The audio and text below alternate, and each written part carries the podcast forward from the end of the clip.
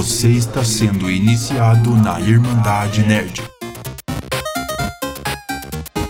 Olá, irmãos e irmãs do Irmandade Nerd Podcast, sejam muito bem-vindos a mais um episódio. Aqui é o Marlon Marins. E aqui é o Renan.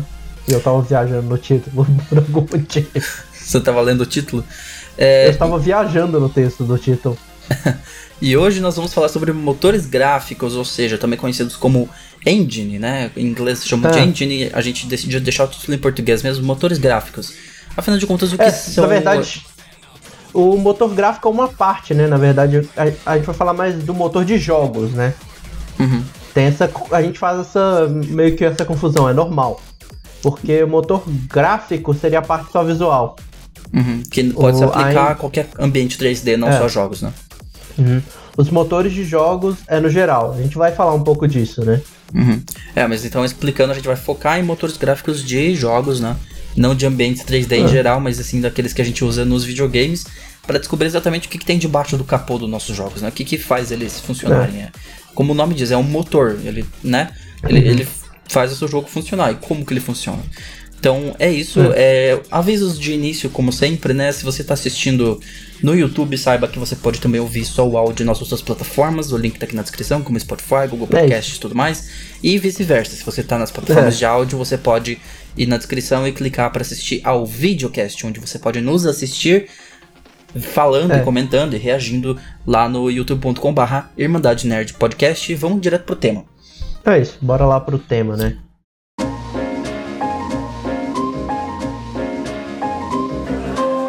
Bora lá, você sempre começa com aquele famoso o que são, como vivem, onde se alimentam, sexta no Globo Repórter.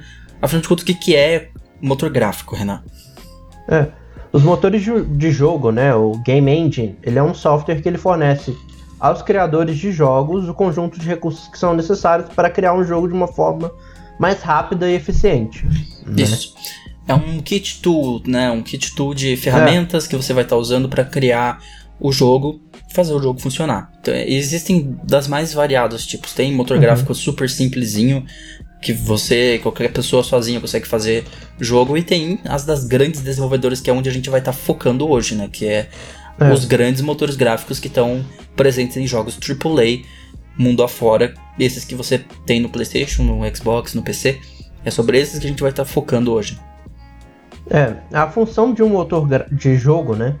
Ele é promover os desenvolvedores ele acesso rápido aos motores gráficos de física, entre outras funções. Tem motor de áudio também, que vão visar agilizar a produção, evitando a necessidade de fazer aquelas programações básicas para qualquer jogo, né? Você começa um jogo novo, você tem que programar do zero. É, o motor de jogo Sim. serve para isso. É, imagina se você fosse fazer um jogo e, sei lá, você começasse do zero toda vez que você fosse fazer um jogo novo. Imagina, seria bem complicado. Então, o time de desenvolvedores eles têm já essas ferramentas já disponíveis e eles vão melhorando, né? É engraçado como os motores gráficos eles vão evoluindo ao longo do tempo, né? Você vê, você uhum. acompanha a evolução deles a cada novo título de uma desenvolvedora, de um estúdio.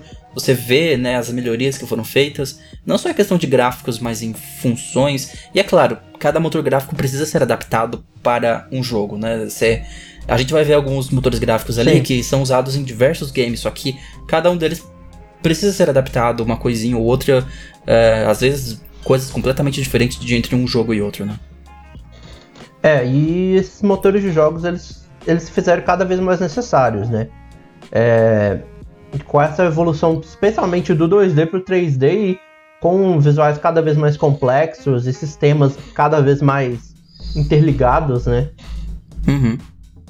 Eles já apareciam lá na década de 80, mas o, o, termo e o formato que a gente tem hoje desses motores, eles começaram a realmente aparecer na década de 90 com o surgimento de jogos 3D e de jogos de FPS, tipo uhum. Doom. É, foi assim que começou a surgir, né, o motor gráfico. Sim. É, é, muitas empresas elas usam as game engines que são amplamente disponíveis, né, como a Unity e a Unreal. E, e algumas empresas elas têm algumas necessidades próprias, né? Então, para uhum. suprir essas necessidades, ou para ter um controle ainda maior do que um motor gráfico, é, de, no gráfico ou de física, essas empresas elas programam as próprias game engines. É porque o Unity, né? o Unity ele é e a Unreal eles são open source nos dois. É. Eles são de código aberto, então tem vários jogos que são feitos nessas duas. A gente vai falar das duas, né? Mais especificamente. Então É. A gente vai começar com a A Unity vai, e a Unreal. a gente vai, a gente vai falar de três é, que são amplamente disponíveis e três proprietários. Isso. Uhum. As empresas que elas desenvolvem as engines, sejam elas que sejam elas para fornecer, né? Que é no caso de, da, da Unity ou da Unreal, ou que elas sejam proprietárias, né? Elas atualizam a engine com constante frequência, né? Para corrigir bugs e para adicionar e atualizar funções, né? Uhum. É aquilo que eu falei, elas vão evoluindo, né? Você, você realmente nota a diferença entre um jogo e o próximo que é lançado de uma desenvolvedora. Você, sei lá, pega um The Last of Us aí, você, você vê as melhorias que foram feitas do 1 pro 2. Aliás, do 1 pro Uncharted 4, né? Que foi o seguinte. Pro. Teve, teve o que depois? Foi o 2, né? Uncharted Lost Legacy. Lost e Legacy e aí o 2, né? E você- você vai vendo as evoluções que vão sendo feitas. Principalmente em questão de gráfico, de que fica mais bonito, mas várias outras coisas ali, né? E, É. e até coisas que a gente não vê que são melhoradas, que a gente não enxerga, mas que facilitam o desenvolvimento pros desenvolvedores, né? É. Nos casos das empresas proprietárias, essas atualizações elas podem ser feitas justamente para adaptar o jogo, a engine, para um jogo em específico, né? Uhum. E se por acaso aquela engine não tiver mais prestando, né, ela não tiver ser mais eficiente para aquilo ali, a engine às vezes é até descartada e eles fazem uma nova engine. É, começa do zero, né? De volta à mesa de planejamento. É, e às vezes também é por outras circunstâncias, como a gente vai ver no caso de, de algumas proprietários ali. Uhum. né? E aí, co- e aí nesse episódio a gente vai falar um pouco de, da- de cada uma, né? A gente vai falar de três engines amplamente disponíveis e três que são proprietárias de algumas empresas famosas e vai mencionar algumas para terminar o episódio. É, no final vai ter umas menções honrosas de algumas que, né? Que não, Uhum. não precisa comentar muito sobre elas, mas que vale a pena a gente lembrar que elas existem. E a gente começa já com a famosa Unity, que eu imagino que deve ser o motor gráfico mais amplamente usado, eu diria até por indies, né? Muita gente indie usa a Unity, né? É. Sim, a Unity ela é. A- a- eu não falo que ela é a mais usada, porque a Unreal também tem um grande empate com ela, né? Uhum. Mas cada uma é usada por nichos diferentes, de certa forma, Sim. né? A Unity, vamos começar dando uma ideia de alguns jogos que foram feitos na Unity, né?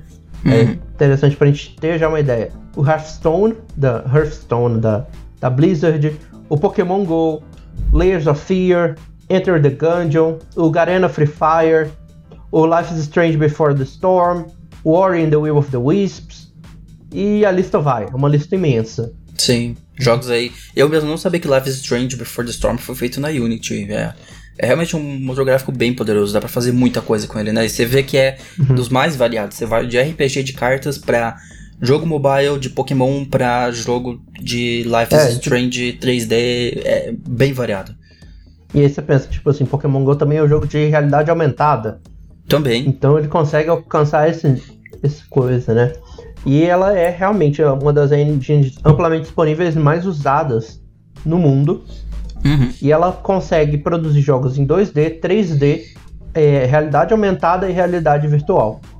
Que é o famoso AR VR. É. E, esse, e o uso dela não está só limitado a jogos, né? Ela já está sendo usada até em filmes, na indústria automobilística, de construção, arquitetura e engenharia. É, pois é. Estão sendo usados pra várias coisas já. Unity não é mais só pra jogo. A gente tá focando aqui em jogos, né? Mas, é, como a gente falou, motores gráficos é uma coisa que é usada em ambientes 3D amplamente por, por mais variados. Quer dizer, até uma empresa de engenharia, de arquiteturas, pode usar motores gráficos pra montar seus projetos, enfim, né? Isso, eu, isso aqui eu vi falando hoje até. Isso na verdade já estava na pauta. Só que eu vi um exemplo hoje. O parque da. A sessão da Nintendo no parque da Universal. Uhum. Eles estavam testando é, os projetos. E aí, como tava tu, tudo tendo que se fazer em uma unidade física, eles fizeram uma simulação 3D na, na Unity para poder testar coisas pro parque. Ah, é. Usaram o Unity pra teste, né? Bacana. É. E em 2018 foi constatado que a Unity ela tinha que 50% dos jogos mobile e 60% dos jogos de realidade aumentada e realidade virtual que estavam produzidos no mundo foram feitos na Unity. Foram feitos usando o Unity, é, bastante. Isso em 2018 já deve ter aumentado até um pouco mais. Agora É. eu não sei se mudou muito, se veio outro competidor que é mais focado em AR e VR É. hoje, mas eu acho que continua uma... Ainda, ainda tem muita gente usando Unity para essas funções. É, aí você vai ver que é, esse número provavelmente, se aumentou ou diminuiu, foi muito pouco. Uhum. Assim, mas é, é bizarro você pensar que 50% dos jogos que você pode ter no seu celular agora são feitos na Unity. É, pois é. E ela surgiu em 2005, né? Ela foi lançada para Mac OS X e pouco É. depois, depois ela ganhou suporte para Windows e também para navegadores. Então, é uma coisa que eu lembro de ver, assim, joguinhos de navegador, né, usam Unity até, É, o que é incrível. sim. E, e- e o engraçado é isso: o primeiro suporte dela não foi pra, pra consoles ou pra Windows, foi pra Mac OS X. É, sim. Ela primeiro suportou o Mac OS, inclusive ela foi anunciada num evento da Apple. Uhum. E com o tempo ela foi ganhando a, a suporte para exportar para Windows e depois para navegadores. Exato. Sim. A gente já teve várias versões, né? Ela começou lá em 2005, a versão 2.0 foi lançada em 2007 e aí ela foi seguindo até a 5.6 que foi em 2016, né? E aí Uhum. em 2016 ela no final, isso foi em dezembro de 2016, ela mudou o jeito de nomenclatura, então ela não usa mais número. É, passou a ser Ela o usa- ano, né? ela usa o ano com é, a versão em seguida. Né? Sim. Então é Unity 2017, Unity 18, 19, Unity 20, Uhum. que eu não sei se já É. lançou, vai lançar esse ano. Já, já tem. Já tem. né? Atualmente a gente está na versão 20.1.4, 2020.1.4. E foi lançado- É. que foi lançada agora dia 1 de setembro. A gente está gravando esse dia 5, então Uhum. tem quatro dias. Foi lançada a versão mais recente, é. É. Inclusive a versão seguinte, que é a 20.2b, que é a versão beta da, da 20.2, ela foi lançada dia 3 de setembro. Então, Uhum. assim, as atualizações da Unity são bastante constantes. Então, já lançou uma, uma é, versão esta- estável e já, tão, já estamos com a versão 2. ponto- com a 2020.2 em testes. Que é a B, né? De, de beta. É. Exatamente. A versão atual, as versões atuais da Unity, eles têm suporte para mais de 25 plataformas diferentes. Isso inclui os consoles da, Play, da, da PlayStation, do Xbox, da Nintendo, sistemas operacionais de PC, então Windows e Mac, e celulares, então Android e iOS. Uhum. E você vai ver vários outros suportes. Vai ter suporte para óculos, né? Para VR. Vai ter para Facebook Gaming, Uhum. que a Facebook tem. Então eles têm vários. É uma lista imensa. É, mais de 25 plataformas, é bastante coisa. É, outros elementos que a Unity ela busca melhorar a cada versão é a compatibilidade e integração com software, né?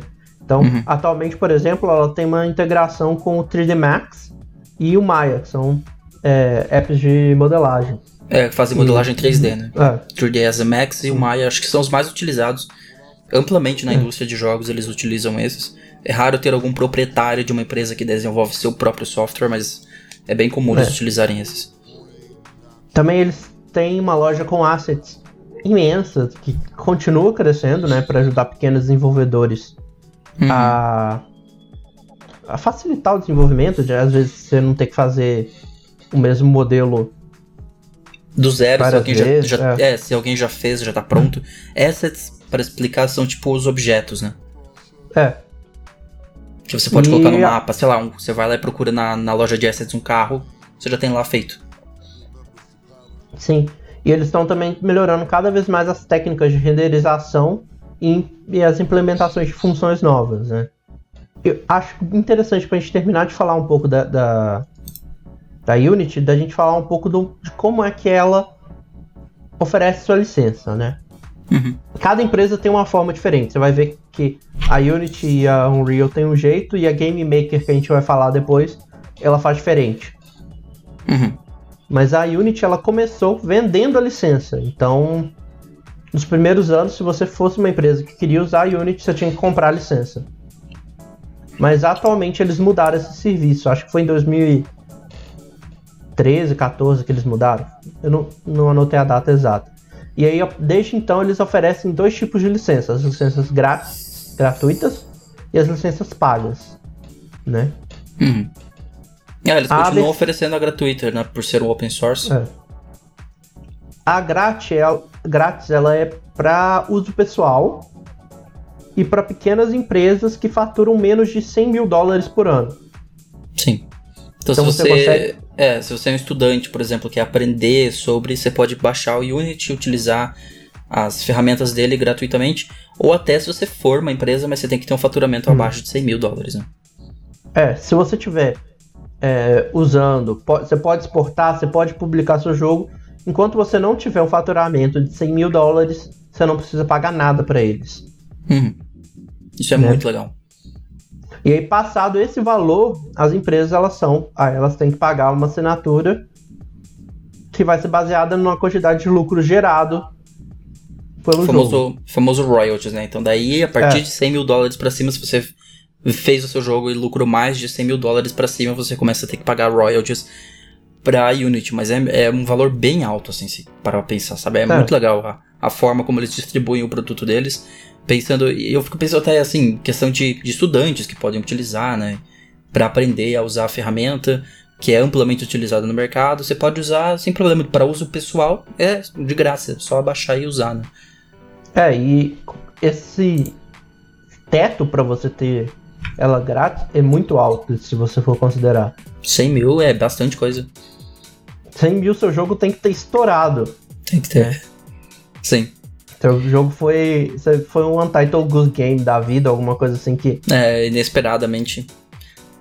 Mas se E você esse- lucrar mais de 100 mil dólares, você não vai se importar de pagar um royalties ali pra Unity, né? Sim. A não ser que você esteja muita dívida, mas mesmo assim. É. É, provavelmente o valor é ínfimo considerado com 100 mil dólares que você tá recebendo. Sim. Vamos pra próxima? Vamos, vamos falar agora da.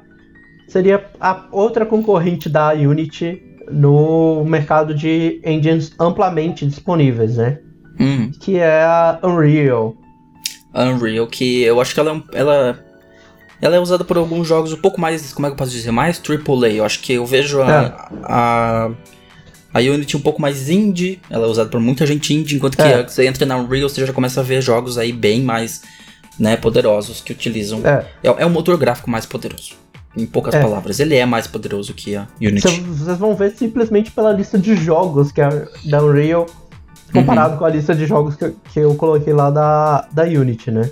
É, Da manda aí. Unity, provavelmente tem teve algum jogo ali que você não, não conhecia, talvez tipo Enter the Gungeon, você não conhecia. Mas essas aqui você conhece todos. É.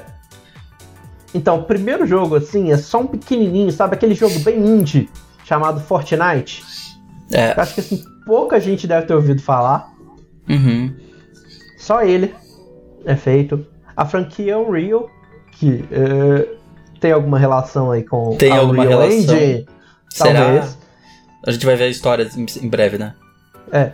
A franquia Bioshock, a franquia Batman Arkham, a franquia Borderlands, a- o Mortal Kombat 10 e o 11, o Crash 4 que chega agora em outubro, o Days Gone que é exclusivo de PS4, o Final Fantasy VII Remake, a, a franquia do Gears of War que foi Então criada é- pela Epic.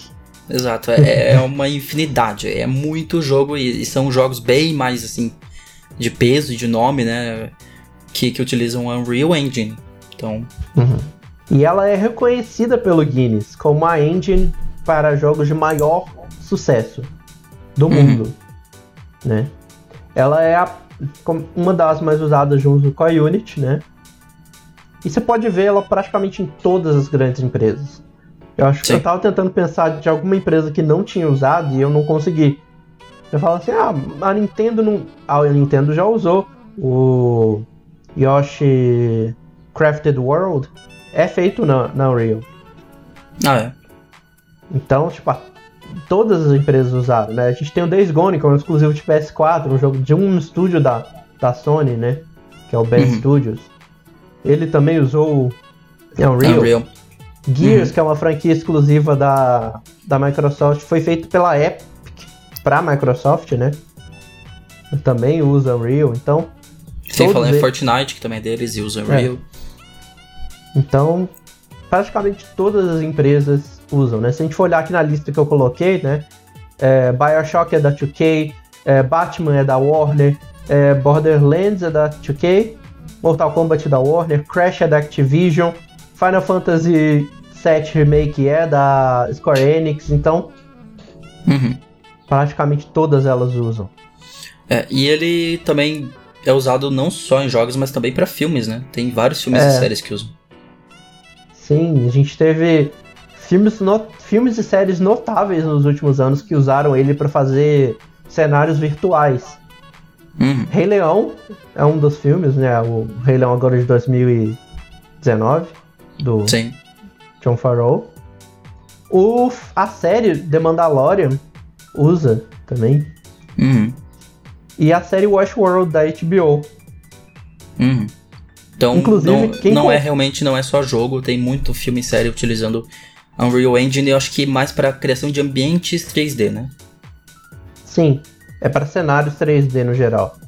Inclusive, quem é, sugeriu o uso de, da Unreal para para Westworld foi o John Farrell, porque ele tinha usado isso em Rei Leão Em Rei e Leão. Mandalorian.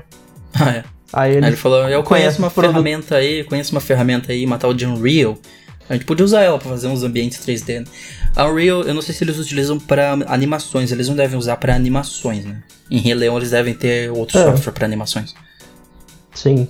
Mas você tem que lembrar também, por exemplo, que Rei Leão só tem uma cena no filme inteiro que é real. Exato, é, sim. Então, muitos daqueles cenários que você tá vendo lá foram todos produzidos pelo computador, Uhum. né? Agora vamos falar um pouco de como é que surgiu a Unreal, né? É a história dela, né? Quem desenvolveu, onde começou, qual jogo. É, e é- ela foi desenvolvida por um cara que, assim, acho que nem a mídia, a mídia não comenta mais dele, né? Chamado Tim Sweeney. Tim é, Sweeney. o- é só o fundador da Epic, um dos caras que tá mais atacando a Apple nesses dias, nessas últimas semanas, né? É, exatamente. E com Tá razão. tendo E com toda razão. aquela guerra. E ele foi usado pela prime- primeira vez para produzir um jogo que se chama Unreal. Unreal. É, eu lançado sou... lá, É, Unreal antigaço, né? Anos 90. é, 98, o primeiro jogo. 98, é. Eu sou muito fã do Unreal. Eu jogava Unreal no meu Dreamcast. Era o Unreal Tournament. Então a franquia Unreal foi a responsável. E cara, na época eu já achava impressionante, assim, a parte principalmente de física da Unreal Tournament. Você atirava e é, despedaçava pedaços dos membros, assim, voavam, e aquela física sensacional. Eu achava incrível a parte de física da Unreal. Acho que esse foi o. Acho que esse é foi o gatilho pra começar a fazer Unreal ser o que foi, foi a parte de física dela. A física dela, desde o início, lá nos anos 90, 98, já era super impressionante pra época, assim. Foi um dos primeiros jogos a ter física de gravidade realista e tal, Unreal Tournament.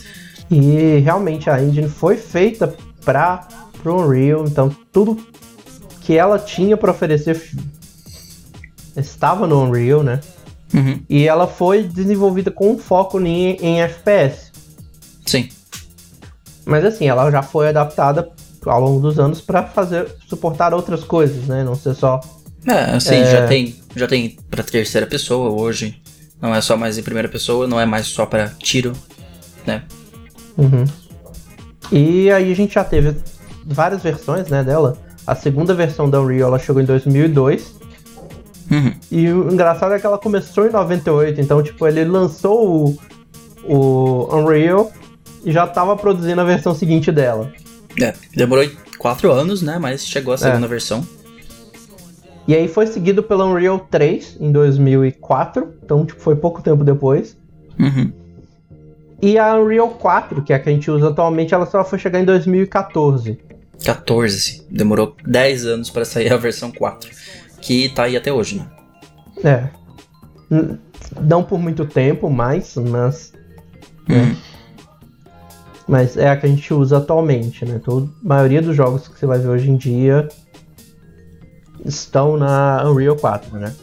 A versão Sim. atual dela é compatível com mais de 20 plataformas. Isso inclui os consoles atuais da PlayStation, da, da Xbox, da Nintendo, todos os sistemas operacionais de PC e celulares, Uhum. e vários outros. Engraçado até, por exemplo, que eles adaptaram o Real 2 para produzir jogos pro 3DS. Ah, é? O 2? O 2. O 3DS já na época já tinha o. Já tinha o 4 ou 3. Tava começando o 3, é. Tava, É. tava pra lançar o 4. Tava pra lançar o 4 e eles adaptaram o 2, né? Pra colocar no 3DS. Então. Ela é muito versátil. Você vai ver. A lista dela também é bem grande de coisas que ela é compatível com. Né? Uhum. E a versão atual, ela também já tem já começa a ter compatibilidade com os consoles da próxima geração, né? O Play- PlayStation 5 e o Xbox Series S, Uhum. X, né? Olha eu dando. Parece até que eu sei que existe o Se- Series S. Series S. Ainda vai, vai ainda vai existir, vai ter, vai ter. Só pra explicar o que aconteceu nessa parte do episódio, que o Renan falou que já tá prevendo que existiu o Series S, é claro que até a gravação desse episódio, que foi no dia 5 de setembro, ainda não existia o Series S. E ele foi anunciado cinco dias depois que a gente gravou, e a gente já fez episódio falando sobre o Series S. Tá aparecendo agora aí no card se você tá assistindo no YouTube, e o link também vai estar no post se você tá ouvindo nas plataformas digitais. Mas é o Series X e o Series S também. É, mas isso vai ser expandido ainda mais ano que vem. Que aí, ano que vem, chega a Unreal Engine 5, né? Exato. Que a gente viu a. A gente cobriu. Qual evento que a gente cobriu que mostrou? É, eu não sei se a gente tava fazendo live nessa época. A gente fez o episódio sobre, né? A gente tem um episódio da Ascensão que a gente comentou essas novidades. É, mas não, Foi teve um- uma, teve uma live, eu acho que foi alguma coisa da PlayStation, onde no nosso pré-show eu coloquei a Unreal Engine 5 É, a gente mencionou no pré-show do, do evento da PlayStation 5. Isso, é. Antes de começar o evento PlayStation 5 eu coloquei pra gente comentar, então se você não viu, já tá a sugestão aí, você pode É. voltar lá e assistir a nossa live de cobertura do evento do PlayStation também, 5. né? Exato, tem os episódios da Ascensão, que a gente recomenda sempre, porque é muito bom. Vai lá e ouve. Também tá o playlist no card ou na descrição. A gente fala especificadamente disso na 2, né? Segundo episódio. Eu tô até procurando aqui, mas foi isso. Eu acho que foi na 2 que a gente falou do Unreal. É. Mas assim, falando do Unreal É. Engine 5, né, que lança em 2021, é. É. realmente impressionante o que esse motor gráfico vai conseguir fazer, principalmente na criação de ambientes tridimensionais, né? Você vê milhões de triângulos polígonos, vamos chamar assim, na tela, sendo renderizados É. ao mesmo tempo, é, uma- é impressionante, assim. É- é- Eu até falei isso naquela live, que a gente já chegou em ambientes tridimensionais fotorrealistas, a ponto de, tipo, não tem mais como você ver uma foto feita na Unreal Engine 5 e Uhum. distinguir de vida real. A gente ainda tem que trabalhar muito na questão de rostos, personagens. Na É. própria engine, foi uma das críticas que foram feitas, que tudo era muito realista, mas a personagem deixava a desejar. Tinha, se notava que não tava, né? Mas assim, na questão de ambientes tridimensionais, a gente já, já está lá. A gente já está num, num, num negócio Uhum. assim de não ter mais como distinguir de vida real a, a motores gráficos. É, e, e o Unreal 5 ela vai chegar com dois novos sistemas né, implementados, que é o Nanite, que a ideia dele é você pegar imagem, é, modelos reais feitos para filme e tal, e você poder usar em jogos sem ter que ter o trabalho de diminuir a quantidade de polígonos para Caber, né? é, é, pra não pesar no jogo. E vai ter Sim. o Lumen também, que é para melhorar ainda mais o sistema de iluminação. Que aí entra a iluminação global, entra o famoso ray tracing, a gente a gente vai fazer um eu não sei, a gente tá pensando, eu estava pensando, eu cheguei a começar com o Renan de fazer um episódio sobre a Nvidia, porque ela anunciou as placas gráficas da, da série 30, né, nessa semana. E v- que é um absurdo, só pra comentar assim por cima, é, é um absurdo aquilo. É um absurdo. Quem comprou a 2080 hum, deu Quem uma, comprou a 20 ferrou um pouquinho. Quem comprou a 2060 Super há quatro meses atrás, igual eu, também. Mas É. eu vendo e compro nova, porque os preços também estão inacreditáveis. É. Assim, pelos preços que eles anunciaram, eu não sei o que, que eles estão fazendo pra conseguir aqueles preços, mas vamos lá. E talvez tenha episódio sobre isso, mas assim, né, É. voltando ao que eu tava falando, né, o, ele tem essa, o Nanite, o Lumen, o Lumen é focado em iluminação global, entre a Ray Tracing, que é a grande promessa dessa nova geração, né. É. E elas vão se juntar coisas que já existem na atual, né? Atualmente a gente já pode ver uns gráficos bastante realistas com uma excelente é, simulação de física, de fluidos, que já estão Uhum. presentes no- nos jogos recentes e já estão disponíveis no Unreal 4, né? especialmente através de dois motores que eles têm, que é o, o Chaos e o Niagara. Sim. Né? O Chaos ele é focado em destruição. Eu então, tava tipo... vendo alguns vídeos sobre o Chaos e é incrível, assim, ele quebra os objetos tridimensionais, você consegue fazer fragmentação, né? ele fragmenta o objeto, você consegue. Uhum. E, e é inacreditável, assim, o Chaos é muito incrível.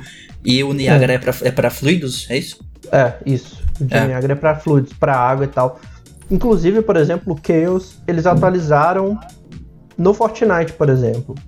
Eles não estão ah, é. usando no potencial que eles poderiam usar, claro. Mas, por uhum. exemplo, agora tem estrutura que pega fogo, essas coisas. E Sim. isso vem do, do, da, do motor Chaos, né? E, é. essas, e esses motores ainda vão ser expandidos ainda mais na, na, na Unreal 5. É. É. Só pra explicar, a gente tá chamando de motores e parece que são coisas à parte, né? É que assim, a gente é. chama que a Unreal é um motor, mas dentro dele tem vários motorzinhos, é. digamos, vamos chamar assim, sabe? É como se fosse um motorzão e dentro dele tem é, várias peças, vamos chamar de peças, para ficar uma alusão melhor. Seriam várias peças que são esses outros motores, que são o Nanite, o Lumen, o Chaos, o Niagara e tantos outros que são outros motores que são focados em, algumas, em é. alguns aspectos, né? Que você pode usar para fluido, é iluminação, você... tudo mais. O que a gente chama de motor de jogo é a combinação de vários motores. Então é a combinação do motor de gráfico, motor de física, motor de áudio, é, motor de simulação de luz e vários outros motores. É, exato. Agora, para terminar essa parte da Unreal, vamos falar também como é que você pode licenciar a Unreal para você, né? É, como é que funciona o licenciamento deles. E o modelo deles começou muito parecido com o da Unity lá do começo também, eles vendiam. Mas uhum. a partir da Unreal 4 eles, eles também seguiram a, essa ideia de versões gratuitas e versões pagas, né? Uhum. Atualmente a licença é grátis até que o jogo que você publique passe de um milhão de dólares de lucro. Um milhão de dólares. E de lucro, não é? Não é de venda, né? É o lucro com a produção. Uhum. Passando disso, aí você tem que pagar 5% de royalty para eles. Sim. Então é, é, um, é um valor jogo, ainda. Tá? É, é, um valor ainda mais alto, 10 vezes mais alto do que da Unity. Né? É. E é por jogo também nesse caso. Ah, sim, então, no, no você... faturamento da empresa, falando do produto, é. né? Um milhão sim. de faturamento de lucro com um produto. Então é. é realmente bem mais agressivo deles, é bem então, mais. Né? Então, se você, por exemplo, publicar dois jogos e cada um fizer meio, é, meio milhão, você não precisa pagar. Uhum. Sim. Só se um deles passar de um milhão, que aí você paga 5% do, do, do lucro como royalty. Sim. E eles fizeram uma. Atualmente, né? Isso, isso acho que começou agora em 2020.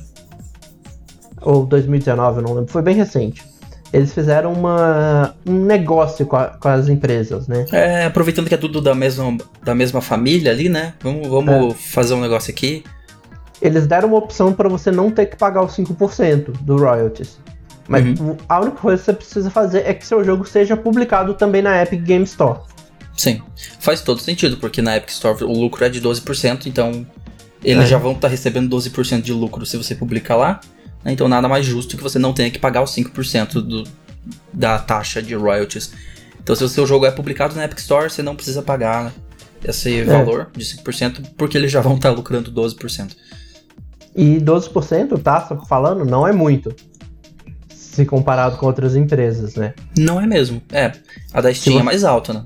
A Steam é, a Steam, eu acho que chega a 30%. Eu não sei se é 30%, mas chega a 30%. Acho que era e a 30%, mesma a coisa. Gente, a gente mencionou isso no episódio sobre Steam versus Epic Store, mais uma vez, link uhum. na descrição. É. Ou na descrição, ou no post, dependendo de onde você está assistindo ou é. ouvindo. É, mas é, na, na Steam é mais alto mesmo a taxa de e, royalties. Inclusive, é o motivo que a Apple Epic entrou em briga com a, com a Apple e com a Google, né? Exato, tá essa treta é. agora rolando, né? É porque eles cobram 30% de lucro. É. Mas vamos lá pra, pra última que a gente vai falar, que é amplamente disponível, que é o Game Maker. Game Maker, sim. O Game Maker, os jogos são mais indies, né? Acho Novamente, é um... eles voltam a ser bem mais indies. Acho que até mais é mais utilizado por indies do que o Unity, né? É, porque na Unity, por exemplo, você vai achar jogos tipo Pokémon GO, que é de empresa grande. Você vai achar. Deixa eu lembrar aqui. É, Ori and the Will of the Wisps, que é um jogo da Microsoft. Uhum. Não é produzido, é produzido por um estúdio da Microsoft, mas é da Microsoft. Sim. Enquanto no Game Maker você vai achar jogos mais indies mesmo, né? Então a gente tem exemplos tipo Undertale, que eu acho que é o jogo do Game Maker que mais estourou, sem Que dúvida. mais deu certo. É.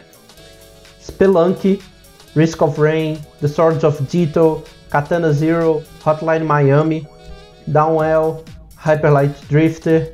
Todos É, esses acho jogos que foram... é, desse, dessa lista, claro, tem muito mais, mas dessa lista acho que É. Undertale e Hotline Miami são os que mais fizeram sucesso, né? Hotline É. Miami aparece em The Last of Us Part 2. Sim. Não ia ser engraçado se tivesse Hotline Miami dentro de The Last of Us Part 2? A engine do Hotline Miami, do Game Maker dentro do. Eu acho que seria. Não daria muito certo, mas ia ser Não. interessante. Eles têm um slogan muito claro, né?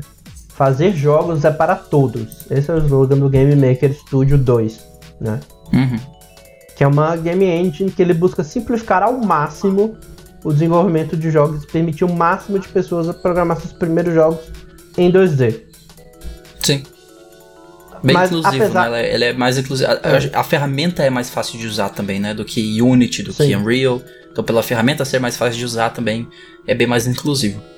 É, o foco dele é 2D, mas ele não, não é impedido de fazer 3D.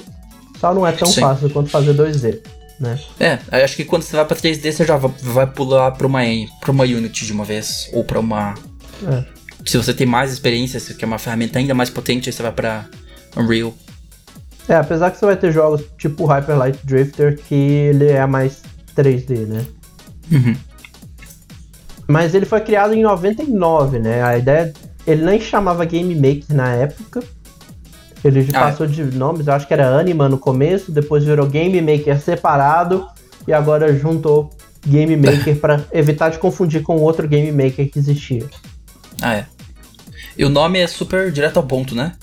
É, O que- Eu traduz Game- Game Maker. Fazedor de jogos. é. É um fazedor de jogos. Então é, é super direto ao ponto. Tipo, é isso que nós fazemos. Jogos.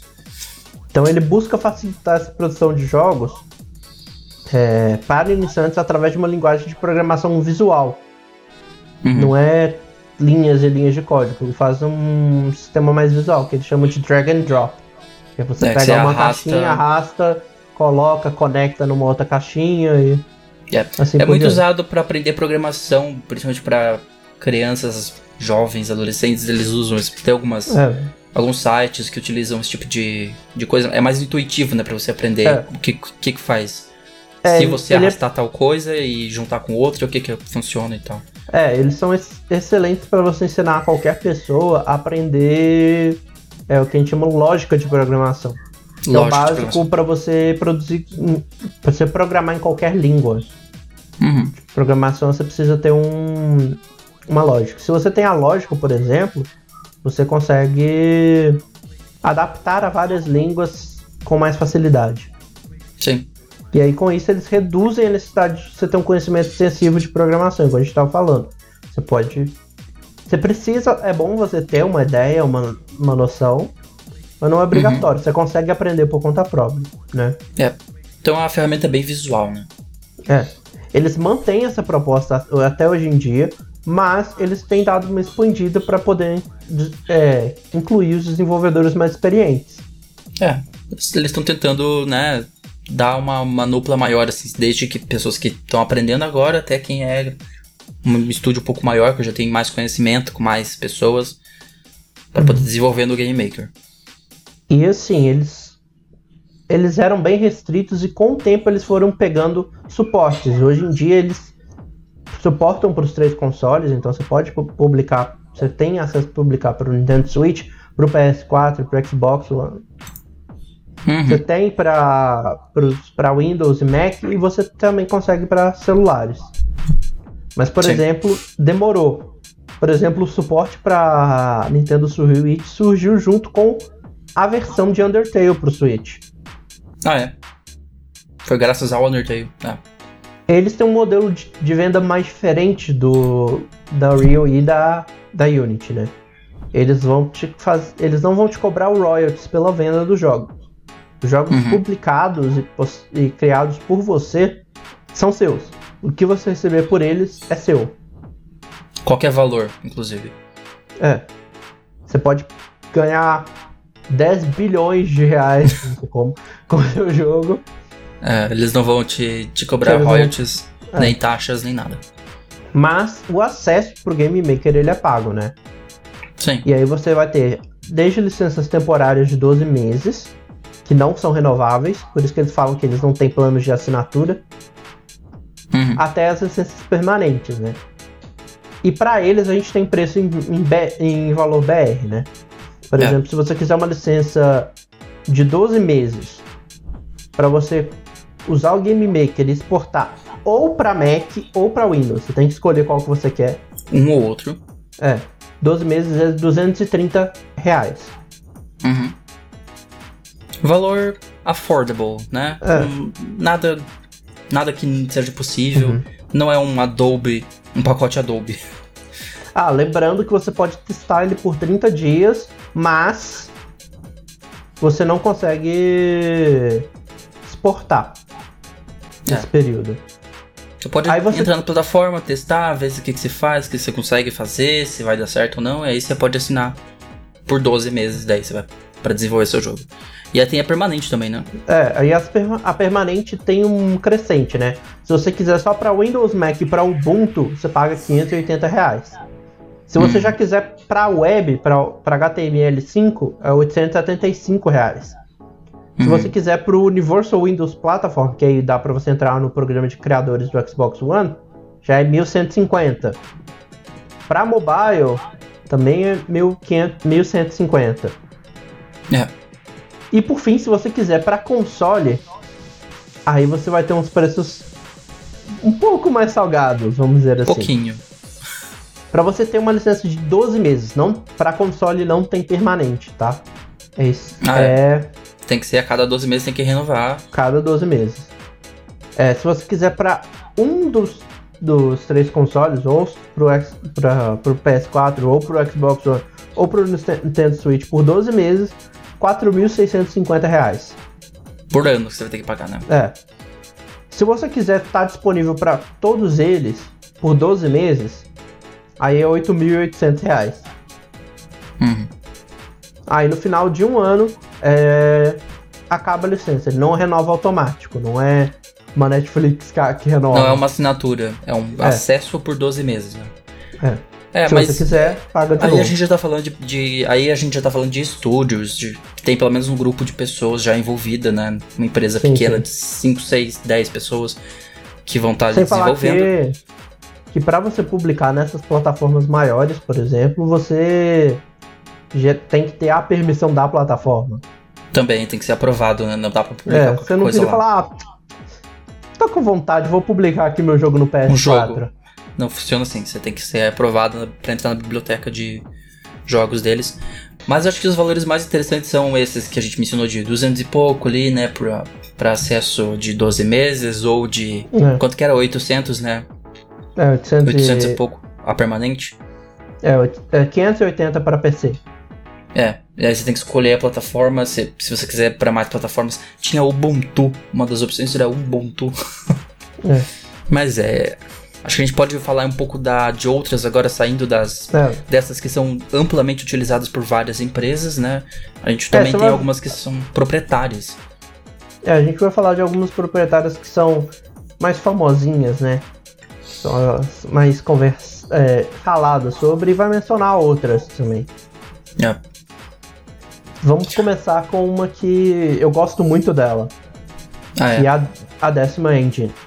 Desce. né? Exato. que ela produziu uns jogos bem pequenos, assim, que pouca gente conhece, chamado Horizon Zero Dawn. Tá produzindo um que chama Horizon Forbidden West. Uhum. Tem um outro do, do, de um cara chamado Kojima, que é o Death Stranding. Aham. Produziu o que usou no Shadowfall no começo da vida do PS4. Foi usada para produzir o Until Dawn. Uhum.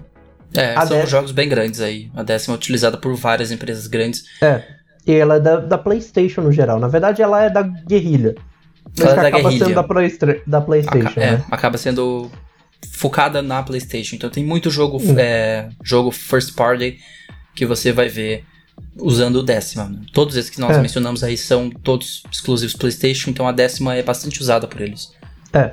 Ela foi desenvolvida pra Guerrilla Games, que é uma empresa que pertence à Sony desde 2006 Uhum, e que também é famosa por ter desenvolvido as franquias Killzone e Horizon, né? sim. É Ah. Horizon que agora é franquia, né? É, E agora vai ter um novo Forbidden West chegando ano que vem. é. A décima ela surgiu da necessidade do estúdio de melhorar as, melhorar as condições de programação e desenvolvimento dos jogos para o PS4, né? Uhum. Então a versão original, a versão inicial, ela foi produzida e utilizada no desenvolvimento do Killzone Shadowfall que lançou lá em 2015. Uhum. 2015 não, acho que eu errei essa data. Acho que foi O 2013 mesmo. Killzone. Killzone não lembro quando lançou o Killzone, mas foi por aí. Talvez Deixa dois anos confirmar aqui. 2013. Eu que viajei 2013. nessa data. Não sei É, porquê. Killzone Shadowfall foi 2013. E aí, passado o lançamento, ela foi melhorada e foi aprimorada para trazer benefícios na, no jogo seguinte, né? Do estúdio, que foi o Horizon Zero Dawn. A qualidade e eficácia do, do, de vários quesitos que essa engine tem foi o que fez, por exemplo, a Supermassive Games usar uma versão da décima junto com o motor de física da Havok para produzir os jogos do Uhum. Until Dawn, né? E depois o jogo de VR do Until Dawn, o Rush of Blood. Rush of Blood, sim. Que eu tenho uma história muito legal com esse, com esse jogo. Depois, um dia eu conto. É Um muito dia boa. você conta. Ok. Vai, vai ficar aí na promessa. É, é histórias de BGS. a fama mesmo da décima, até essa época a décima não, não tinha nome, a gente vai comentar um pouco mais disso. Mas a fama dela, e ela também não era tão conhecida, né? A fama veio com a ajuda de um ilustre desenvolvedor de jogos, né? O Hideo Kojima. Uhum. que ele fechou o acordo com a Sony, depois que ele saiu da Konami, né? Ele saiu da Konami em 2015, fechou o acordo em 2016 para produzir um jogo pro PS4, né? Sim. E para produzir o Death Stranding, na, ele visitou vários estúdios parceiros procurando a engine, né? Sim. Essa história é famosa. Ele foi de estúdio em estúdio batendo na porta assim. Deixa eu ver sua engine, como é que é? Aí ele foi lá, ergueu o capô dos motores e foi vendo, foi estudando o que, que eu Uhum. posso usar aqui e tal. E ele acabou escolhendo a décima, né? É, ele ficou na E3 de 2016, ele falou que foi quando ele anunciou que estava produzindo, ele falou que ele estava entre duas engines. Uhum. Ele não tinha decidido qual ainda. E aí no Game Awards, ele revelou pela primeira vez que ele tinha escolhido a décima engine. E eu lembro até que foi uma confusão, porque assim, eles não falaram o que, que era. Tipo, eles mostraram o trailer do Death Stranding lá na- no Game Awards e no finalzinho tinha décima. Uhum. E a galera ficou, pera, o que que, que é isso? É a, é a engine O, que ele escolheu o que e é tal? décima? Uhum. E aí, no dia seguinte ou dois dias depois, que teve a PlayStation Experience, que ele confirmou que a décima era a engine que ele estava usando e que esse era o nome da engine da, da Guerrilla Games. É, foi basicamente uma revelação do nome da engine, porque a engine não tinha nome, É. né? Era, engine, era, É. cham- era referenciado como a engine da guerrilha. É, eles internamente chamavam ela de The Engine.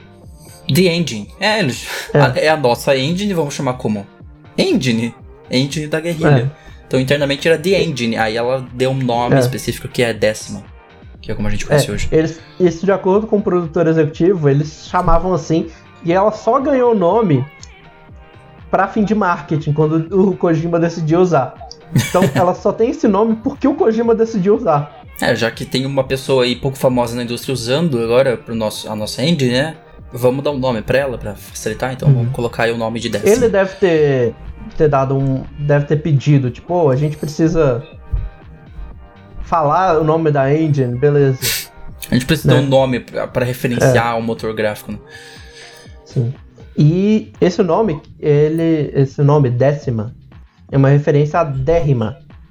Que é Uhum. um Dégima, eu não sei como fala. De, Que é o nome de Dérrima. uma ilha onde os holandeses eles tinham um posto de comércio na década de há muito tempo atrás. Há muitos anos atrás, é. é. E eles e como a Guerrilha é uma empresa holandesa, eles resolveram fazer essa pequena homenagem. Homenagem, né? É. Atualmente a engine ela continua sendo aprimorada, né? E algumas melhorias já podem ser vistas nas versões de PC do Horizon Zero Dawn, apesar que ela chegou meio bugada, e na versão de PC do, do Death Stranding também. Exato. Né? Porém, mais melhorias ainda vão ser vistas no próximo jogo do estúdio, né? Que é o Horizon Forbidden West. Yeah, a gente já teve Deve um chegar... gostinho, já vi um pouco dele com o trailer, né? Que foi anunciado no é. evento da PlayStation 5. Eu acho que tá bem é. bonito o jogo, dá, dá pra ver que tá bonito. Teve avanços nítidos, assim, na, na parte gráfica, né? A gente não viu gameplay ainda pra ter uma noção, mas é. graficamente melhorou, né? Sim, vai ter, pelo, pelo que dá pra ver, né? Simulação debaixo d'água e outras coisas. Uhum. Agora vamos falar da Rage. É, você sabe que. Você já colocou isso aqui sabendo. Era pra mim essa parte do. do, do Claramente foi feita pra você. Claramente foi, pra, foi feita pra, pra galera. Mim. Eu não, não ia falar que tinha sido eu que montei, mas era justamente pra galera ter falado, dá lá o Marlon botando coisas da Rockstar de é, novo, É, eu colocando coisas da Rockstar, aí, enfiando Rockstar no podcast. Não, foi quem montou a pauta foi o Renan. E é, ele. Tipo, às vezes tem uma coisa ou outra que ele coloca na pauta e eu pego e monto em cima. Uhum. Mas não, isso fui eu, fui eu que peguei. Sim. Mas é, é, porque realmente é. Ela tem uma história interessante, ela é uma engine muito boa. Uhum. Apesar de uns probleminhas aqui e ali. Apesar de uns bugzinhos de vez em quando, mas isso toda tem também. É. Começando pelo nome, né? O que, que significa é. Rage? Rage é, é a Rockstar Advanced Game Engine. Isso, é um acrônimo. Né? É. é. Isso me lembra muito do, do um, de uma fala de, de Agents of Shield, do primeiro episódio, que, tem hum. uma, que o cara pergunta assim: Ah, você sabe o que significa Shield? Por que Shield tem esse nome? Hum. É, aí o cara vira assim: Acho que alguém que alguém realmente queria que o nosso nome é, soletrasse Shield. Era é o meu isso. caso. Tipo assim, eu tenho quase certeza que eles deram esse nome justamente para soletrar Rage, porque Rage é, é raiva, é. É, raiva significa raiva. Combina muito com então, a premissa de GTA, principalmente, mas.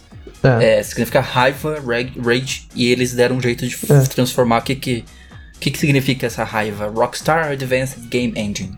Então é o motor gráfico avançado da Rockstar, que é proprietário e é usado só pela Rockstar, né? Esse esse aqui você é. só vai ver o estúdio Rockstar usando mesmo. Né?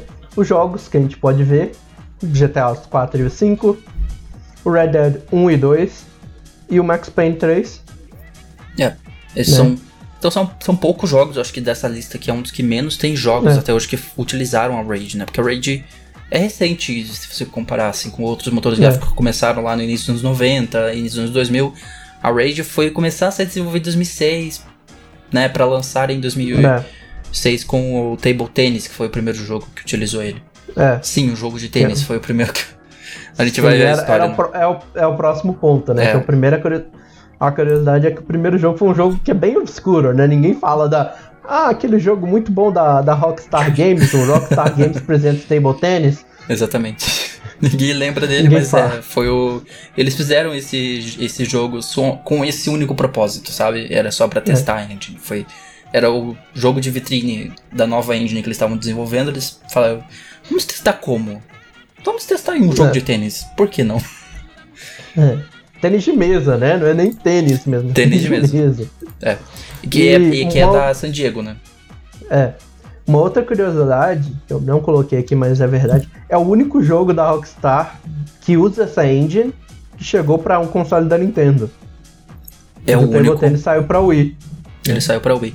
Verdade, a Rockstar e a Nintendo elas, elas não são muito como é que eu posso dizer? É engraçado isso, porque nós dois somos fãs dessas duas empresas, mas as nossas empresas elas não se dão bem, né? A Rockstar ela não, é. ela não publica nada na, no, na Nintendo. Não, acho que ela mais pelo ela publicou o Table Tennis, mas é, acho que é por causa do teor do, dos jogos, sabe? É. Não, mas recenti, recentemente, o que? Recentemente, dois ou três anos atrás, ela publicou, né? O, a versão melhorada de Eleanor. Do Eleanor, sim. Então é muito raro você ver alguma coisa da Rockstar chegando lá. Mas desde Table Tennis, essa engine não aparece no console da Nintendo. Né? Sim. E a história de por que, que eles fizeram a, a Raid é, é, é meio curiosa, né? Eles não usavam uma engine proprietária no começo, eles usavam a, a Handleware, que, era, Que uma, era- era uma engine proprietária, só que era da Criterion Games. Sim. Eles emprestavam, digamos, eles pagavam licença, alguma É. coisa assim, e usavam renderware. Então, Sim. Todos os jogos que você lembra classicões de GTA, tipo San Andreas, Vice City 3, do universo 3D É. pelo menos, eles usavam a renderware, que é da É, Criterion. o. O. San Andreas também. San Andreas foi feito na renderware. E. Só que eles tiveram um problema, porque em 2006, eu acho, por aí, 2005, a Criterion Games foi comprada por uma empresa pequena chamada EA. É. Então eles não podiam mais usar. A EA roubou o motor gráfico que a Rockstar usava, basicamente, é essa a história, né? Então, a a EA Eles- comprou a empresa e a Rockstar ficou órfã de motor gráfico. E aí eles pensaram, o que, que a gente vai fazer? É. Vamos ter que criar a nossa própria. é, eles criaram uma empresa dentro da, da, da Rockstar San Diego. A Angel. Ah, é. E aí surgiu a Raid, né? Que ela, na verdade, é meio que uma segunda versão, porque eles primeiro tiveram a Age, que é a Uhum. Angel Game Engine, e depois eles produziram a Raid, que é a Rockstar Advanced Game Engine. É uma história engraçada porque a Angel, a Angel Studios era a antiga Rockstar San Diego. A Rockstar comprou um estúdio que se chamava Angel Studios e essa Angel Studios virou a Rockstar San Diego e aí depois eles desem... como é que é? Desembiguaram, sei lá, É. eles separaram um pedaço da empresa e criaram uma nova que era focada só em desenvolver o motor gráfico que é a Age, né? A Age- Angel Game Engine, que depois virou a Raid. A Raid, né? Ela, inicialmente, ela tinha um grandes... pro- A Raid, ela tinha problemas de otimização, né? Especialmente pro PlayStation 3, né? Que ah, todo mundo sabe, já era um console difícil, de- Difícil. Todo mundo que desenvolveu pra PlayStation 3 reclamava que era um console complicado, né? A, a- como é que é? A arquitetura dele era muito complicada, muito complexa. E mas muitos desses problemas eles estão sendo, foram resolvidos e ainda estão sendo resolvidos, né? Sempre que surge um, no- surge um novo. Uhum. E ao longo dos anos eles foram adicionando novas funcionalidades e capacidades, por exemplo, em 2011, eu acho, eles introduziram suporte pro DirectX 11 pro 3D estereoscópico no PC. Ah, é. É, com as versões de, de PS4 e Xbox One do GTA, eles aumentaram o suporte da Indy para 1080p. E com a versão de PC de GTA V, eles aumentaram o suporte para 4K. É, agora, atualmente já é suporte a 4K, no Red Dead Redemption 2 também. Né, que é, é- é a versão mais é, atual que a gente tem, né? Do Red Redemption. Que a gente já tem uso, né? É a versão do a- Red Dead Redemption 2. É, a última vez que foi utilizado foi no Red Dead Redemption 2, né? Foi dois anos atrás. que para essa versão ele já tinha o suporte para 4K 60 FPS, melhor iluminação global, sistema refinado de nuvens e neblinas e maior fidelidade de renderização baseada em física. Sim. É, o- a- é, é aquele negócio que eu falei, você vai vendo a evolução da. Você consegue ver nitidamente, assim, você pega o GTA 4 e aí você joga o Red Dead Redemption 2, você vê nitidamente a movimentação de personagens, a iluminação, a quantidade de coisas que podem ser renderizadas na tela vai melhorando ao longo do tempo. É. E assim, é claro que essa versão que a gente já viu na versão de Red Dead não é mais atual. Provavelmente eles já mudaram várias coisas para pro próximo jogo deles que deve sair daqui a 50 anos. É, sim. Não fala isso. Não fala isso que eu fico. Que eu já começo a suar frio aqui. Mas é, esperamos daqui dois, três anos que deva sair alguma coisa da Rockstar, talvez seja anunciado. Então é, eles sem dúvida estão melhorando ainda. Né? Eles não param, não, não param de melhorar. Isso vale para todas as engines, né? Eles nunca param de melhorar. Agora vamos falar de uma que é problemática. Pouquinho. Só um tiquinho. É, que é a Frostbite Engine. Frostbite, né? Essa pertence à EA, né? A EA que, É. como nós contamos antes, roubou a renderware da Rockstar, que daí fez ela criar a Raid, né? A Frostbite é utilizada pela EA, proprietária da EA. É.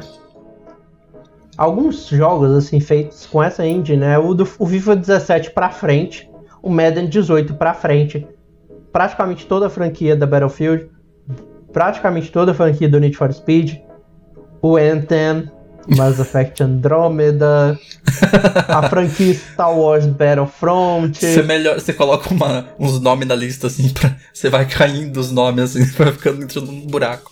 Anthem, Mass Effect Andromeda. Acho que Andromeda é o grande exemplo do porquê que o Frostbite tem tanto problema, né? O que Na que verdade é... é... o Anthem, é pior ainda, eu acho. Ah, mas eu digo. O, Anthem... o Andromeda, pelo menos na animação facial, né? É. E aí vamos falar um pouco de como é que surgiu ela e o porquê que a gente. Por que, que você viu essa. A gente tem esses problemas, né? Porque ela é problemática, né? A primeira versão da Frostbite ela foi desenvolvida pela DICE. Uhum. Do Battlefield Bad Company, lá em 2008. Né? Sim. Tem aí seus 12 anos já. Nasceu ali quase junto com a Rockstar, né? a, a Rage, é. que foi em 2006, então pertinho. E um dos diferenciais que a, a DICE colocou na Frostbite é uma simulação de destruição de superfícies. Uhum. Que já estava aplicada lá no Bad Company, né? É, o Bad Company que foi famoso pela destruição, né? Ele tinha um sistema de destruição muito é. bom. Eu lembro porque eu fiz um vídeo no meu canal recentemente sobre Teardown, aquele jogo feito em voxel, né? Uhum. Inclusive tá aí outra, outra assunto interessante para um pauta do futuro aí, voxels. O que são voxels? Onde se alimentam, do que, enfim. é, mas enfim, aí eu vi, estudei muito sobre a, o Bad Company, que era bem famoso por causa dessa destruição de ambientes dele. É. E a engine, ela tinha como foco principal os jogos de FPS. Guardem é. essa informação, que aí é. tá a treta. Mas até aí, até o Unreal também nasceu com essa, né? É. Nasceu como uma focado em FPS e hoje é usado em third person também, como Fortnite. Hum. E com isso, pouco tempo depois, ela, eles fizeram a versão 1.5 da Frostbite, né? Uhum. Que ela foi feita pro Battlefield 1943 e pro Battlefield Bad Company 2. Sim. É, e com isso eles aumentaram o nível de destruição, né? Nesses jogos você tinha destruição até de estruturas por Prédios. completo prédios caíam assim no Bad Company 2. É realmente impressionante. Essa parte a gente pode elogiar a física. Frostbite, pelo menos naqueles jogos, não sei hoje, uhum. mas naqueles jogos era uma, física revolucionária pra época. É. A versão 2.0 ela chegou pouco tempo depois e foi a primeira primeira vez que a EA decidiu usar ela para outro jogo que não fosse um FPS ou não fosse desenvolvido pela DICE. É. Que foi o Need for Speed The Run. Que Será que sabe... foi aí que começou a cair? Começou a dar Foi, errado. exatamente. Esse Need for Speed, por exemplo, é o primeiro Need for Speed que você joga com o personagem fora do carro, em algumas partes. É, vira um GTA, né? É. Que na verdade é mais ou menos porque as partes fora do carro é tudo QTE, né? Aqueles Quick Time Events. Ah, é. A versão mais recente da engine, que é a 3.0, ela foi lançada em 2013 com o Battlefield 4. Uhum. E desde então ela passou a ser adotada pela EA para diversos jogos. Sim. Pra, desde jogos de esporte até os jogos de RPG de ação. É, tudo eles fazem na Frostbite hoje, né? É. Eu não coloquei na lista ali, mas por exemplo, Dragon Age Inquisition foi feito lá. Uhum. É, tem um monte de outros jogos deles que são feitos lá. Né? É, mas tem um motivo para eles terem né, usar de estratégia. É, a ideia deles era reduzir gastos com licenciamento, né? E uhum. ter um compartilhamento de conhecimento sobre a engine lá. Então, tipo é. assim, eles não queriam ficar tendo que pagar pra Unreal toda vez que eles produzissem um jogo. É, eles... é. acho que é o principal motivo para a maioria que ou isso ou porque parou de estar disponível, como foi o caso da Rockstar, porque a EA roubou é. a renderware dela, mas foi sempre essa, esse negócio. A gente quer um, algo próprio que a gente possa usar e que não precisa pagar para ninguém para usar.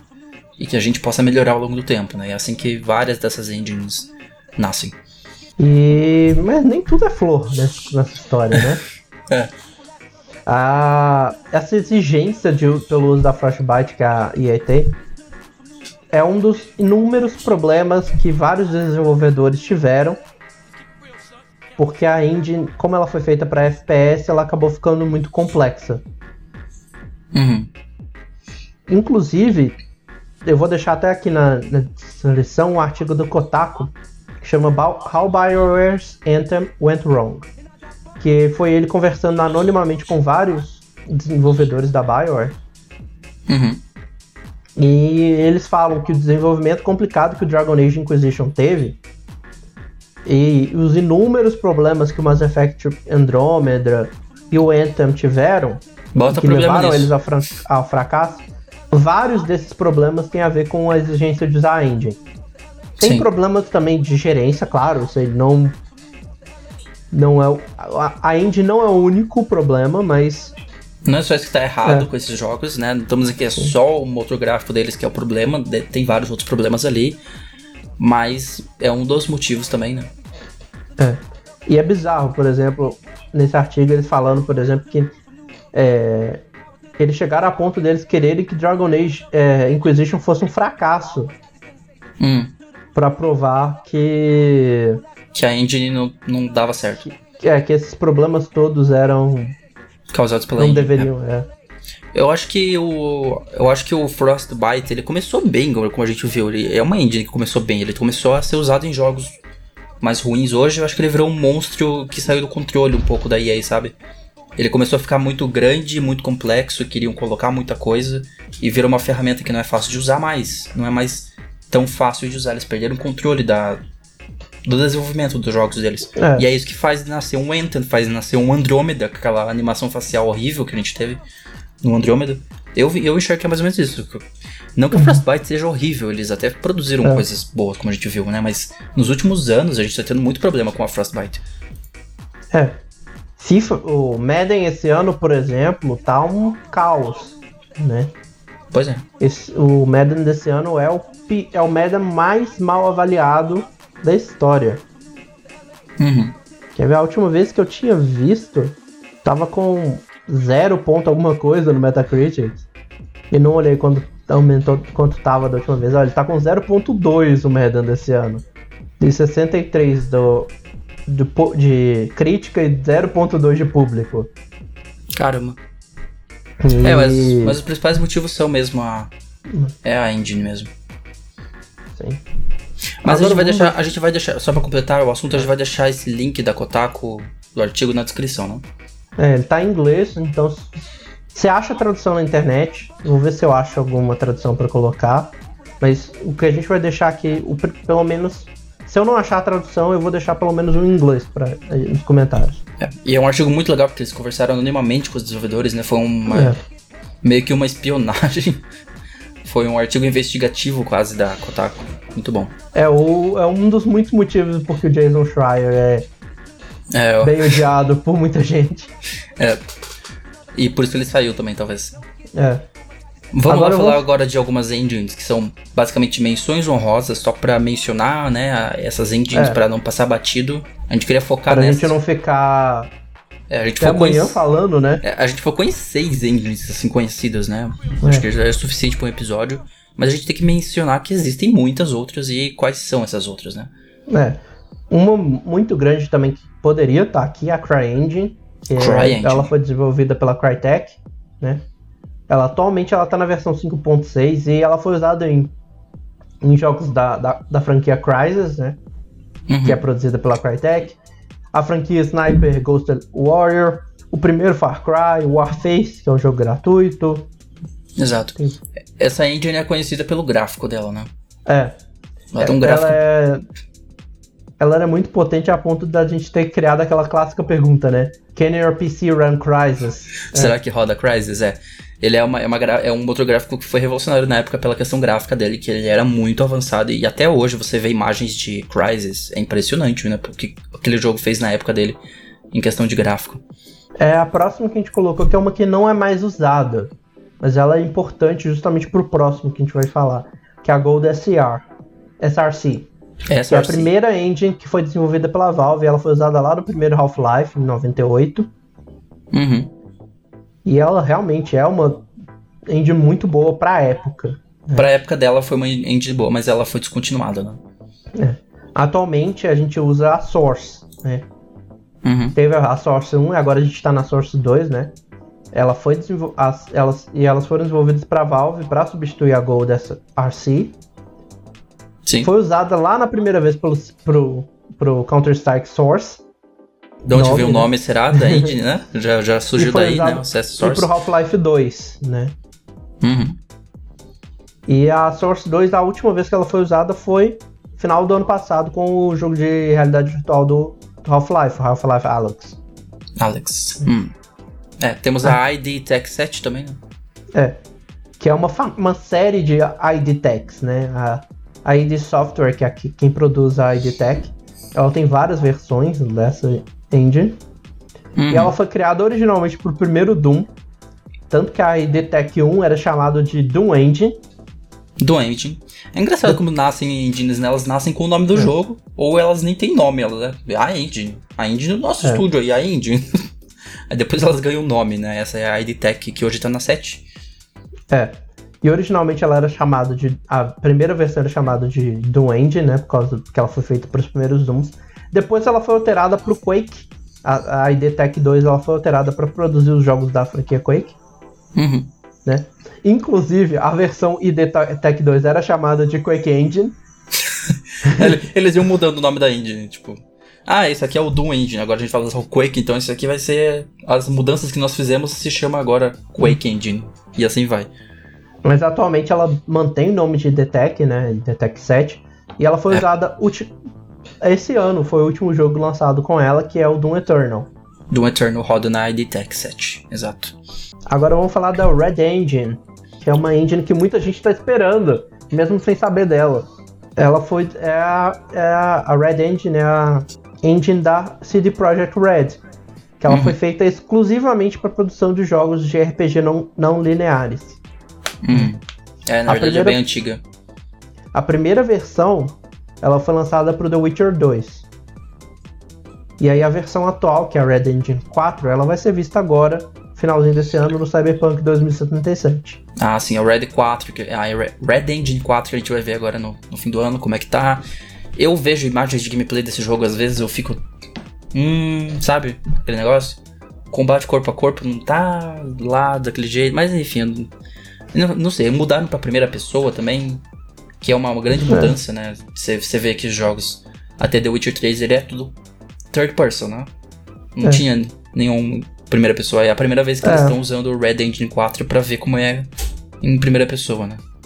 A gente tem também uma outra que é bem no estilo do Game Maker, que é o RPG Maker.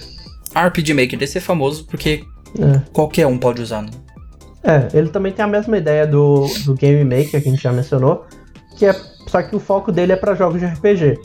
É, é pra criar e RPG. Ele, e com isso eles simplificam a produção de jogos o máximo para as pessoas poderem produzir, apesar que dá para produzir outros estilos também nele. É. Apesar que, mas o foco é RPG. RPG. É. Aí agora para terminar vamos falar de duas da Ubisoft, né? Uma é a uhum. UbiArt Framework, que ela foi criada para produzir jogos 2D e 2.5D, né? Uhum. Ela não é mais predominante, né? A última a coisa que eu achei mais recente foi uma entrevista que o presidente da Ubisoft fala que não é que eles não estão usando, mas ela não é mais tão usada quanto ela era antiga, antigamente, né? É, até porque eles não estão focando muito em 2 e 2.5D, né? Acho que é por isso. É. Mas foi usado no mas... Rayman. E dá pra ver a beleza no Rayman dessa engine. É bem bonito, Pro... realmente. No Child of Light também. E no Valiant Hearts. Hum. É, e Valiant Hearts foi um dos poucos jogos que conseguiram me fazer chorar na vida. Ah, é? é. UbiArt Framework, eu gosto do nome dele, UbiArt é. Framework, porque não é uma engine, é uma framework. É um, é um espaço de trabalho. Vamos chamar assim? Espaço para trabalho, enfim. Mas é usado para 2D e 2.5D, né? Como, como é o Rayman, que é 2.5D. É. E já que a, a UbiArt não está sendo tão usada. A, a Ubisoft também tem uma outra para 3D e que é a que ela usa bastante recentemente, que é a Snowdrop. Né? Snowdrop, é. Que ela foi usada lá em 2013 pela primeira vez com The Division e ela ainda continua sendo usada, tendo o Mario Plus Rabbits, o South Park The Fractured Butthole é, e o The Division 2, todos eles usam a Snowdrop. É, acho que é o, é o que a Yubi mais usa hoje é Snowdrop, né? Eles não usam outra coisa. É, praticamente esse. Eu, Eu não sei em que, que vai rodar o Watch Dogs. Deve ser a mesma. Eu acho que deve, deve... ser o Snowdrop é. também, né? Sim. Porque tem muita cara de Snowdrop. Tudo que a Ubisoft. Assim, tudo que a Ubisoft faz tem a mesma cara. Então eu imagino que seja a mesma engine. tem a mesma pegada de gameplay, tá? tá, tá tentando dizer. Parece que é a mesma coisa. Não que seja. Não quis dizer que a Ubisoft é tudo igual. É um pouco, sim. Mas. enfim. É... E essa era a última, é. na verdade, né? É, essa era é, a última que a gente queria comentar, a Snowdrop. E. Vão ter várias outras, igual as, a, as proprietárias da Nintendo, por exemplo, não são muito faladas, por exemplo. Hum. As da Sony, quando ela não usa, ela usa alguma coisa mais proprietária, também não é muito falada, com exceção da décima, né? Mas aí foi o Kojima que. Kojima que popularizou ela. a décima, né? Ele, ele que fez a décima ser popular. Até então hum. era só a engine da, do Horizon lá. Pra terminar, eu vou terminar com uma curiosidade. Não tá na pauta, mas eu vou terminar com ela só rapidinho. É, o jogo Super Mario Maker, ele foi feito a partir de uma engine que a Nintendo tinha pra... É, não é bem uma... Tipo, era uma engine mais específica para ajudar eles a criar fases e coisas para os jogos do Super Mario. Ah, é? o, é? E o Miyamoto viu que aquilo ali podia ser transformado numa coisa divertida que desse a possibilidade da galera produzir. E aí eles pegaram esse meio que motor gráfico e produziram um jogo. Mario Maker. Ah, que legal a história. É, realmente, era usado para fazer, era o que, digamos que assim, o que é hoje o Mario Maker era a ferramenta utilizada para criar fases. E aí eles viram que criar fases era divertido. É. Né? Eles viram que e o aí... trabalho deles é tão divertido que vamos transformar o nosso trabalho de criar fases para o Mario no, no jogo. E aí foi que nasceu o Mario Maker. É, eles deram uma simplificada interface, essas ah, coisas, claro, é claro. você não vai dar devia, um... Devia ter muita... Nossa, eles deram muita simplificada, assim. Tiraram muita coisa e colocaram muita coisa visual para você, que antes era feito em código, né, pra... Mas é um, bem interessante a história. É isso, eu acho que essa é uma ideia para você ter. Vai conhecer um pouco se você quiser, se tiver interesse na área, vai dar uma olhada na, no Game Maker, vai dar uma olhada na Unity. Uhum. É, e a gente. A gente fazia tempo que a gente tava com essa pauta aqui pra, pra fazer. É. E acho que a gente pode ir para sugestões então, né? Ficou já um assunto bem interessante, bem hum. completo aí sobre os motores gráficos. E como tem muito mais motores gráficos, se vocês pedirem muito, a gente faz uma parte 2 com é. mais motores gráficos, porque tem muito mais por aí. Né? É, e tem muito mais coisa que a gente pode falar sobre. Isso. Eu, eu, também tentei dar uma simplificada, porque eu podia falar, ah, fazer isso, isso e isso. Eu falei, melhor não. Não vão ficar. Senão a gente cria um cenário tipo a apresentação da Unreal Engine 3, que muita gente pegou a palavra triângulo e foi isso que ela levou da apresentação. Unreal 5? É, da Unreal Engine 5. Ah, tá. Da Unreal 5. É. Porque muita gente travou na palavra triângulo e ficou tipo. Eu mencionei os triângulos. Eu fiquei. Eu mencionei os triângulos. Mas é polígonos, enfim. Vamos para as sugestões da semana então? Bora lá. Sugestões, seu guia nerd da semana. Eu vou começar com a minha então, pode ser? Que eu já coloquei aqui na pauta. Aí você já coloca no fim aqui pra mim depois. Eu vou uhum. falar sobre um canal no YouTube. É, agora que eu mudei de aba, ficou mais escuro, agora dá pra ver a luz roxa na minha cara. Legal. É um canal, se você está assistindo no YouTube, senão você tá pensando o que esse maluco tá falando. É um canal no YouTube chamado Jubilee. Que é um canal eu gosto muito dos vídeos que eles produzem, principalmente uma das séries que é o Odd Man Out. É muito legal. E, eu acho interessante a parte de experimentos sociais que eles fazem. É um canal que, que foca bastante em experimentos sociais. É, por exemplo, nesse Odd Man Out são algumas pessoas, um grupo de pessoas, e uma delas não é uma das coisas que todas as outras dizem ser. Então, por exemplo, quem é o ateu? Quem é o cristão? Quem é uh, o vegetariano no meio de um monte de carnívoro, de carnívoros. É assim que fala quando é humanos é carnívoros também? enfim, é, quem é, enfim, aquela pessoa que é diferente do restante do grupo e aquela pessoa tem que tentar se, né? E a cada rodada eles vão eliminando. É um experimento bem interessante sobre julgamento, como as pessoas se julgam.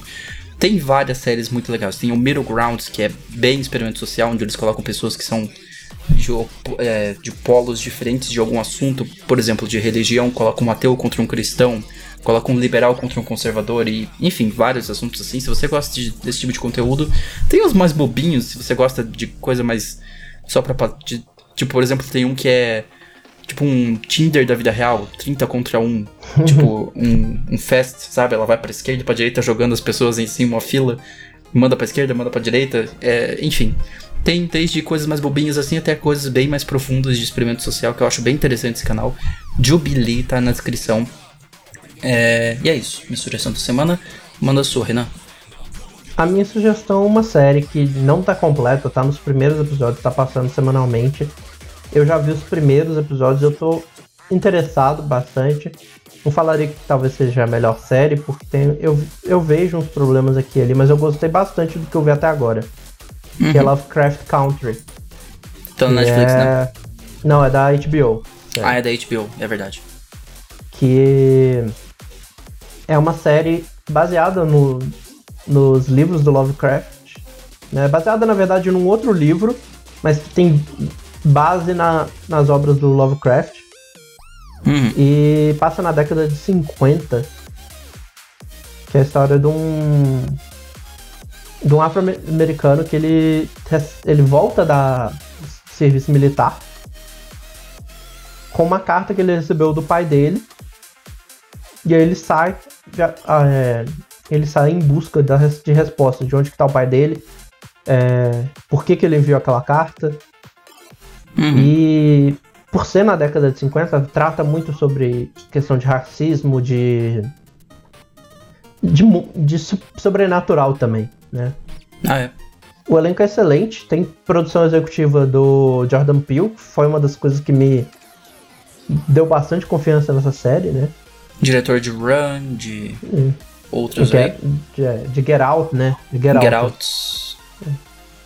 Get Out, de Us. E tem do, e do J.J. Abrams também. São, os dois são produtores executivos da série. Isso. Tá disponível na HBO Go, né? É. Os, são, até agora tem três episódios, amanhã sai o quarto. A última vez que eu vi, o primeiro episódio estava gratuito no YouTube pra assistir.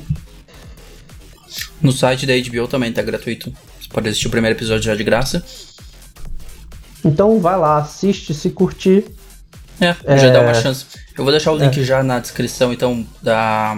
Então, eu vou deixar na descrição o primeiro episódio que você já pode assistir de graça no YouTube. E daí, se você curtir e você tem HBO Go, vai lá e assiste o restante.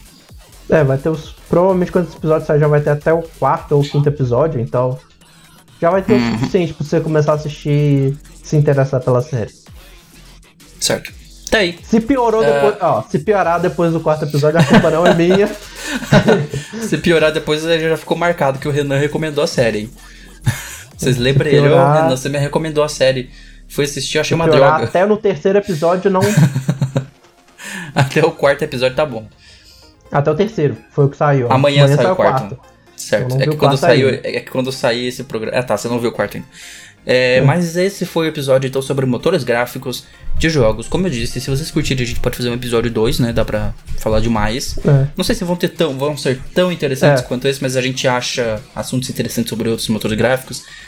É, e esse foi o vídeo barra podcast. Se você gostou e tá no YouTube, não esquece de deixar o seu like.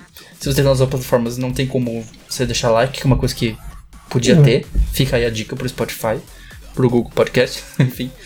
Mas é isso, é... os avisos de sempre vocês já sabem, você pode seguir a gente no Twitter e Instagram em arroba Nerd underline, me segue no Twitter e Instagram em arroba Marlon Marisa underline, Me segue lá no Instagram é, com Renan P2 e no Twitter como Renan Chronicles. E, é, e segue a gente nas. Ah, Irmandade Nerd nas redes sociais também, que a gente Isso. anuncia as coisas lá também. facebook.com.br Irmandade Nerd Podcast, tava esquecendo, porque eu sempre esqueço de Facebook, as pessoas ainda usam o Facebook em 2020, É, Eu não não sei- sei, tem gente não que sei. usa. acho que tem gente que usa ainda. Acessa, acessa a gente lá no, no Viciados.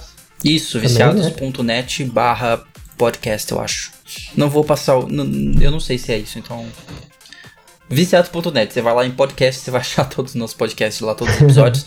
que agora sai a versão videocast e podcast lá também, tá? E, novamente, toda terça-feira, 18 horas, tem no YouTube e nas plataformas de áudio mais um episódio novo. É isso, pessoal. Valeu por terem ouvido barra assistido. A gente se vê na próxima. Fui. Até. Este podcast foi apresentado e roteirizado por Renan Peneda e apresentado e editado por Marlon Marins.